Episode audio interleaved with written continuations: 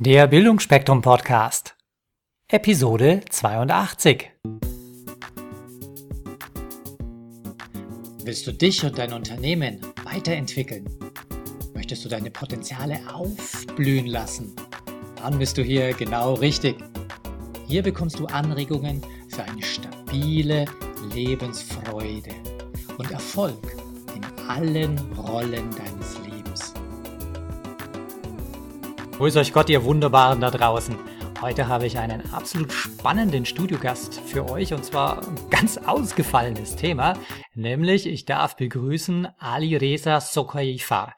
Und zwar ist Ali Reza bekannt dafür, dass er Geschichtenerzähler aus dem fernen Persien ist. Grüß dich, Ali Reza. Grüß dich, Wolfgang, oder wie wir im Orient zu grüßen pflegen, Salam alaikum. Das hört sich doch wunderbar schön an. Wie im, wie im Urlaub hört sich das an. ich will dich ganz kurz vorstellen für die Leute, die nicht auf Internet-Marketing-Kongressen unterwegs sind oder Podcast-Kongressen, wo man dich schon des Öfteren live auf der Bühne auch gesehen und gehört hat. Ja. Äh, du hast ja früher mal was ganz was anderes gemacht. Du hast dich äh, mit der Elektronik von Autos beschäftigt. Wie, wie, wie passt das jetzt zusammen? Naja, sagen wir mal so, Wolfgang. Ich bin, äh, ich habe eine Ausbildung gemacht als äh, Kraftfahrzeugelektriker, aber äh, mit diese, mit dieser Sache bin ich einem Rat gefolgt, der äh, äh, jeder bekommt von seinem Elternhaus oder von der Gesellschaft, und zwar Junge lernen was Solides, weil ich wollte schon immer in meinem Leben etwas Künstlerisches machen, weil ich war einfach in künstlerisch kreativen äh, Bereichen des Lebens sehr, äh, sehr motiviert, sehr leidenschaftlich und dementsprechend dann auch erfolgreich. Mhm. Aber äh, wie es immer heißt im Leben, äh, Kunst ist zugleich für die Leute etwas Brotloses, etwas nicht Bodenständiges, etwas äh, ja über allem Schwebendes und Unsichtbares. Und äh, für diejenigen, die es praktizieren oder diejenigen, die es konsumieren, ist es aber ähm, ja etwas Wunderbares. Und äh, meine Eltern haben zu mir gesagt, oder die Gesellschaft sagte zu mir, du kennst ja diesen Glaubenssatz, Junge, lern was Solides. Ja. Also bin ich den Weg gegangen, dass ich was Akademisches mache oder dass ich eine Ausbildung mache, was Technisches, was Hand und Fuß hat. Und habe wirklich Jahrzehnte fast, äh, fast 15 Jahre bin ich diesen Weg gegangen und habe mich sehr unglücklich gefühlt und habe mich immer sehr äh, unerfolgreich. Also ich hatte lauter Misserfolge, lauter Rückschläge.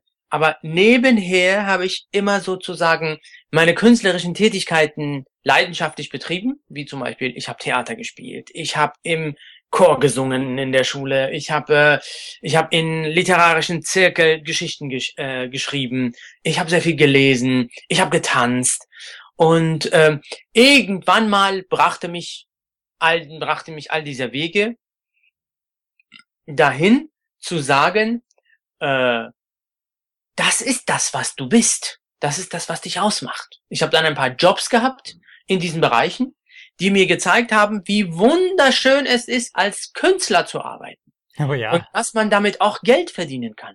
Dass man damit ein Ansehen und Respekt gewinnt. Dass man damit Zuhörer gewinnt.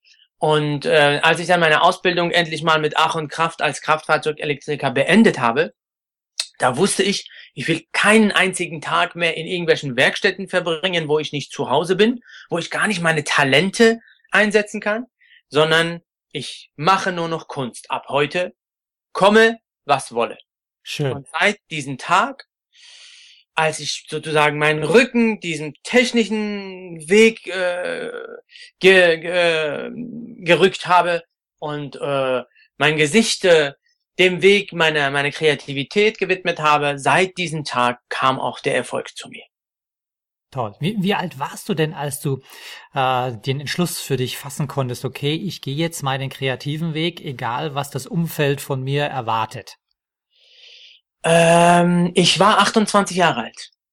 Aber ich war schon, ich, ich war schon seit meinem, ich kann wirklich dir sagen, seit meinem fünften, sechsten, siebten Lebensjahr äh, weiß ich, ich habe Erinnerungen danach, wie ich in der Lage war, sozusagen meine Familie zum Lachen zu bringen, meine Freunde zum Lachen zu bringen und äh, äh, und und äh, neben ich habe sozusagen mein Leben dem gewidmet, ohne zu wissen, dass es das ist, was mich ausmacht. Aber mit 28 habe ich dann endlich den Schluss äh, den Entschluss gefasst. Ist mir egal, dass alle sagen, das ist brotlose Kunst. Alles andere war für mich bis jetzt brotlos. Dieser solide Weg war für mich brotlos. Also wird mich mich jetzt richtig der, dem Weg der brotlosen Kunst. Mal gucken, was passiert. Äh, zu, zu dem Thema brotlose Kunst, man braucht ja nur nach Hollywood gucken, da gibt's so ein paar Leute, die können sich auch fünf Brote äh, am Tag leisten, so viel verdienen die. Und äh, ich glaube, irgendwie mit Hollywood hast du auch was entwickelt. Ja, also ich liebe ja Hollywood, ich liebe ja Geschichten und Geschichten erzählen und Hollywood erzählt großartig Geschichten. Und ähm, ich habe äh, jahrelang äh, immer den Leuten auch beigebracht, nebenher, dass ich selbst als Geschichtenerzähler auf der Bühne tätig bin, auf Kongressen und Tagungen, als ich äh, im Businessbereich angefangen habe, Geschichten zu erzählen für die Leute. Da kamen die Geschäftsleute auf mich zu, weil sie diese Kraft selbst erlebt haben, wie Geschichten auf die Leute wirken und kamen auf mich zu und sagten, sagen Sie mal, kann man das lernen, was Sie tun? Und dann habe ich zu ihnen gesagt, selbstverständlich kann man das lernen. Da habe ich mich mit ihnen hingesetzt und habe aus ihnen herausgeholt, was wollen sie damit sagen? Was für Botschaften wollen sie vermitteln? Was für Produkte und Dienstleistungen haben sie? Und aus welchen Bereichen kommen sie? Und anhand dieser, äh, dieser Bedürfnisse der Leute hat sich sozusagen mein Coaching entwickelt und äh, äh, daraus hat sich entwickelt, dass ich die Kraft des Geschichtenerzählens in den Dienst der äh, Businessleute und in den Dienst deren Botschaften und Dienstleistungen gestellt habe. Und äh, ich habe immer nach einem Namen gesucht, weil Storytelling ist nicht den meisten bekannt. Mhm. Ich habe immer nach einem knackigen Namen gesucht, äh, weil Geschichten kennt jeder, aber die Kraft des Geschichtenerzählens wendet nicht jeder an.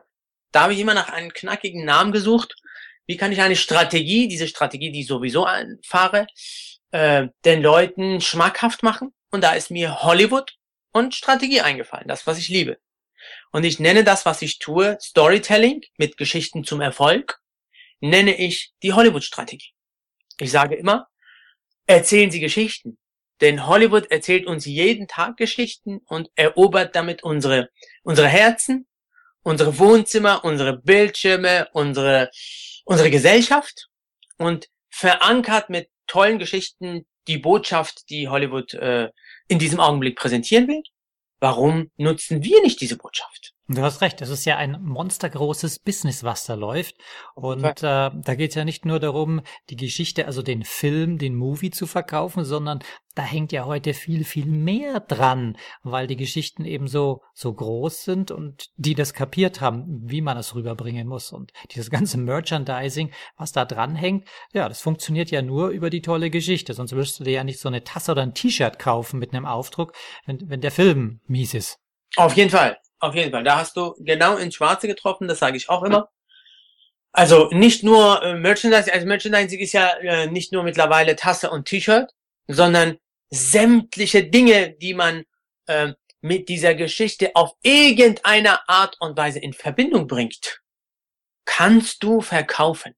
Weil du hast schon vorher die Geschichte, den Mythos verkauft und die Leute haben in sich, in ihrem Herz, in ihrem Geist eine Verbindung zu dieser Geschichte und wenn du ihnen dann ein Produkt anbietest, ist dieser Produkt auf eine gewisse Art und Weise eine Brücke zwischen ihrem geistigen Zustand und äh, der Geschichte betreffend und dazwischen ist dein, dein Produkt.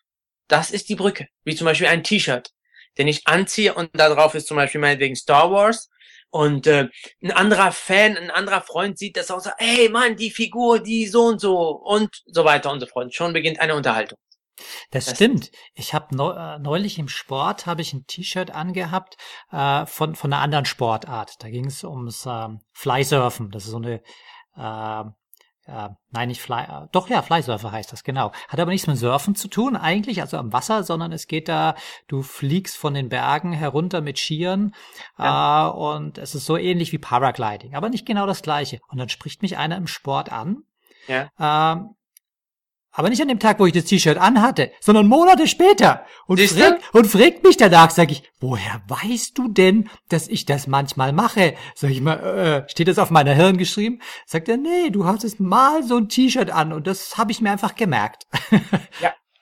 Und da kommen wir, äh, und das ist wiederum genau das, was ich den Leuten sage, was die Kraft einer Geschichte ist. Dieses Beispiel, was du sagst, ist ein Paradebeispiel dafür, was ich sage. Ich sage immer, Geschichten erzählen ist Erfahrungsaustausch. Geschichten erzählen ist Erlebnismarketing.